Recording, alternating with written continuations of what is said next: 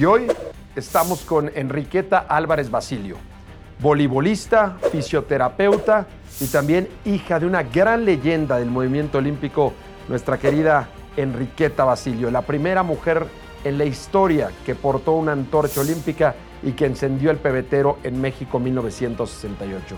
Enriqueta, gracias por acudir al llamado de Azteca Deportes y bienvenida a este gran equipo para Tokio 2020. No, pues muchísimas gracias. La verdad es que no puedo estar más emocionada, emocionadísima de estar aquí sentada contigo.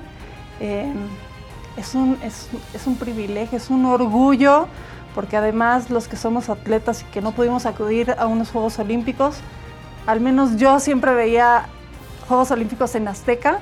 Gracias. Y ver a los narradores de, de su casa es lo máximo. Ay, muchas gracias, De, Enriqueta. de verdad es lo máximo y siempre hemos sido grandes admiradores de grandes conocedores del deporte y de la historia del deporte. En esta casa hay una tradición de cinco décadas de narrar Juegos Olímpicos, empezando los primeros con los que más quieres y más te habrán contado, México 68. Así es, así es. ¿Qué, qué es el movimiento olímpico para ti, Enriqueta?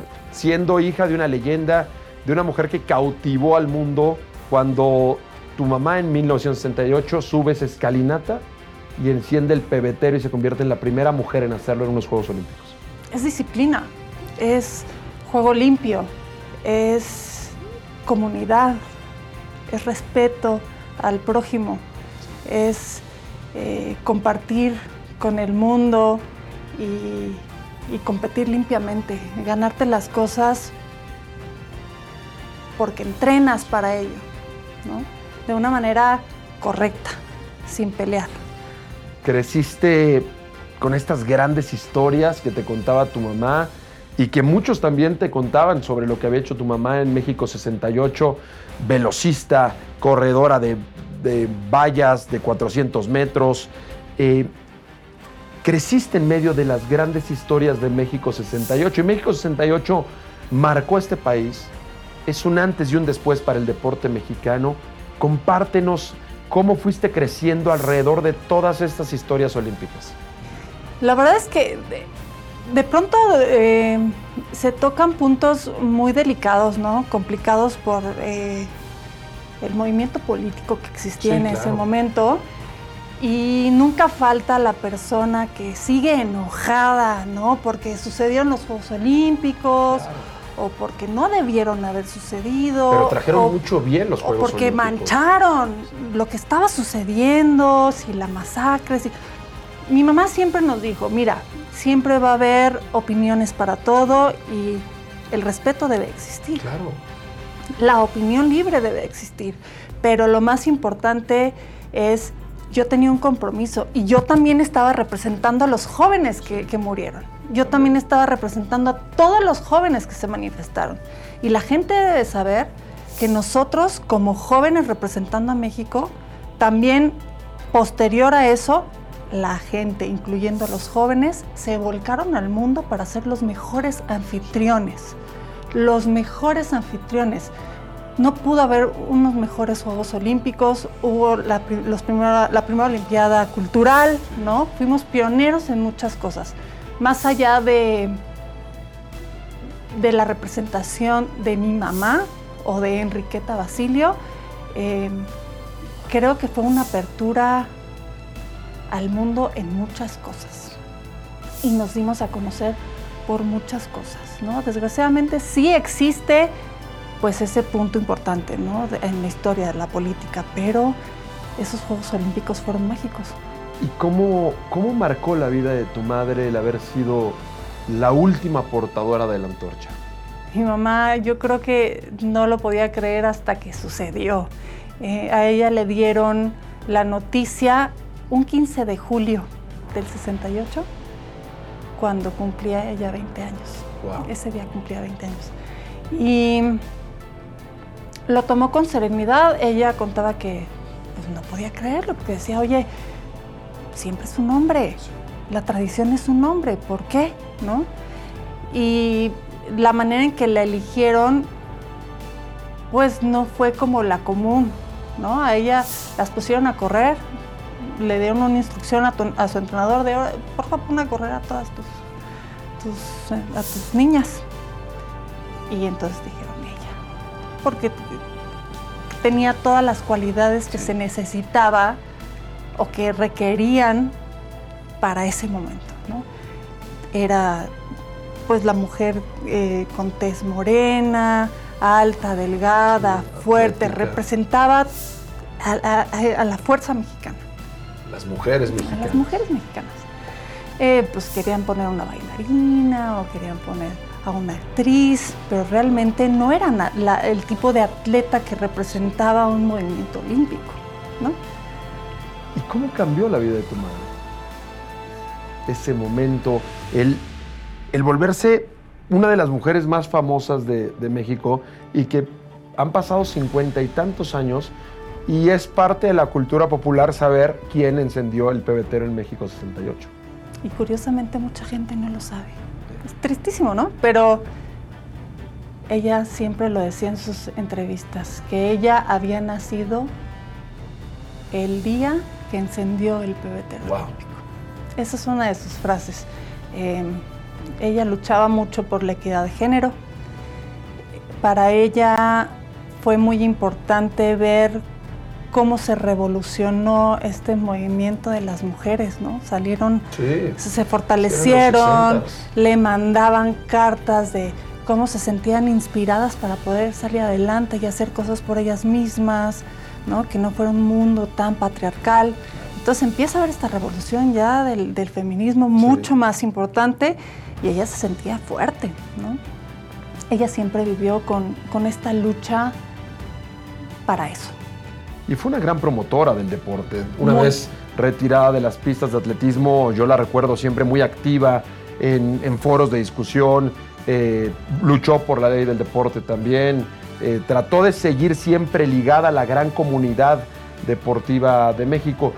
Siempre, siempre fue una mujer muy querida por la comunidad olímpica mexicana, tu mamá. ¿Recuerdas, recuerdas, no sé si tú lo recuerdes, pero Siempre que había un evento recordando México 68, ella estaba ahí. Y, la comunidad olímpica siempre la ha querido mucho. La comunidad olímpica internacional, no nada más la mexicana. La verdad es que es una señora hasta la fecha muy querida por el mundo. Eh, nosotros hoy en día seguimos recibiendo muchas muestras de cariño, muchas muestras eh, de amor, eh, recordándola, ¿no? Mi mamá siempre fue una persona súper noble, muy noble. Era, tenía esta humildad para tratar a la gente y siempre estaba buscando la manera de ayudar. Para ella lo más importante era fomentar el deporte en las bases escolares, que fuera una disciplina, eh, que se, constituyera como una materia, eh, porque entonces con eso se iba a acabar la violencia. Claro, el deporte sana muchísimos aspectos de la sociedad. Pero tenía tan, tan limpio el corazón, digo, al final no lo puedes hacer solo, necesitas tener mucha gente con el mismo deseo atrás. Claro. Dime algo, dime algo, Enriqueta. Em, ¿Qué souvenirs, digámoslo así, qué, qué objetos de memorabilia eh, se quedaron como parte de la colección de Enriqueta Basilio de aquellos Juegos de México 68. Trato de imaginarme lo que, lo que puedes tener tú y tu familia en la casa, que son objetos hoy que parte de la historia olímpica. Invaluables. Tenemos enciclopedias, tenemos libros de todo el mundo que nos han mandado pequeñas remembranzas de ese momento. Tenemos en, la entrada de, tu casa hay un, un cuadro de la primera portada de Sports Illustrated donde sale ella. Ella sale en la portada. es la portada más hermosa, así colorida. Eh, esa portada es muy famosa. La tenemos enmarcada. Una mexicana encendiendo el pebetero a color, a, color, porque casi todas sus fotos son blanco y negro. Sports Illustrated era color. Tenemos vajillas, relojes, vasos, cristalería, libros, qué sé yo, este, antorchas del recorrido. Su antorcha, por supuesto, es La antorcha con la que encendió el Está resguardada. Es una pieza Esa, esa antorcha pues es, es única.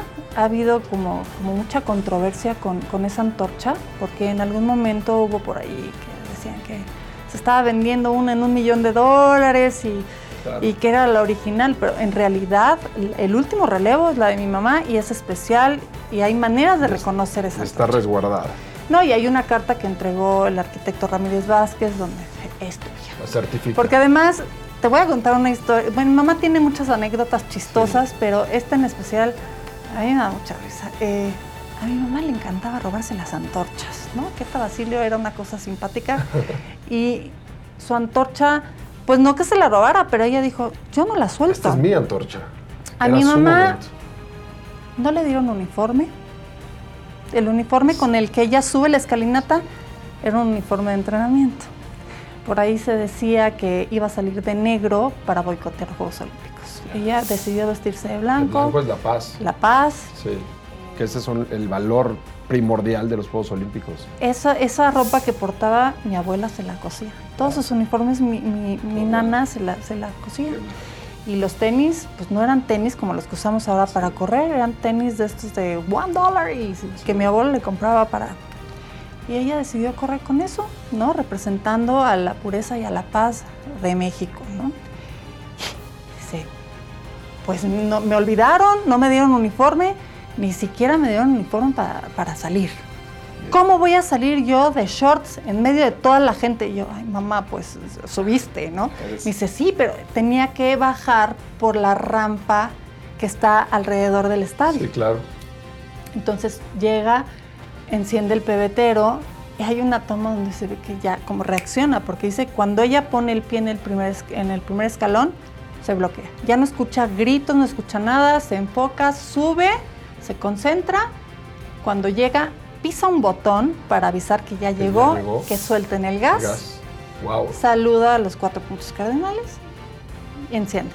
Y luego hay un hueco al lado del pebetero ya se, está bajando con su antorchita y está sonando, Y hay un señor ahí abajo esperándola de intendencia.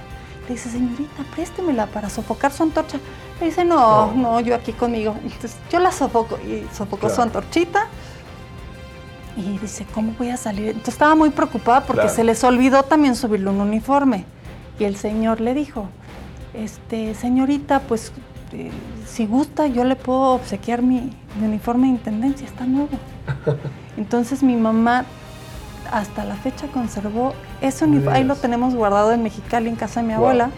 Es un overol de intendencia. Y mi mamá, orgullosísima, lo guardó, con este amor, porque dijo, ojalá algún día encuentre a ese señor o a la familia, porque le, le guardó mucho cariño. Sí, claro. quién sabe cómo envolvió la antorcha, se la metió al overol y así salió como... La generosidad del mexicano. Sí, quién sabe si la reconocieron o no, ella salió con su overol de intendencia y se fue. Mira, qué gran historia. Y así hay muchísimas, era muy chistosa, pero objetos tenemos bastantes. Me lo trato de imaginar. Enriqueta, estas historias y muchas más nos las vas a contar durante 18 días que van a durar los Juegos Olímpicos. Vas a acompañarnos como parte del equipo Azteca Deportes vas a estar en uno de los deportes que más te apasiona, que es el voleibol. Sí. Y nos vas a explicar todo eso que nosotros no podemos ver. Y en verdad, gracias por mantener viva esa memoria y por ser parte de esta gran aventura de Tokio 2020. No, gracias a ustedes por invitarme. Es la verdad un sueño eh, y un, honor que me permitan compartir historias de, mi madre y, esto pues nos representa a mis hermanos y a mí con muchísimo orgullo. Nosotros somos parte de su legado y vamos a tratar de, corresponder lo que ella nos enseñó. Así será. Enriqueta, muchas gracias. No, a ti. Gracias. Gracias.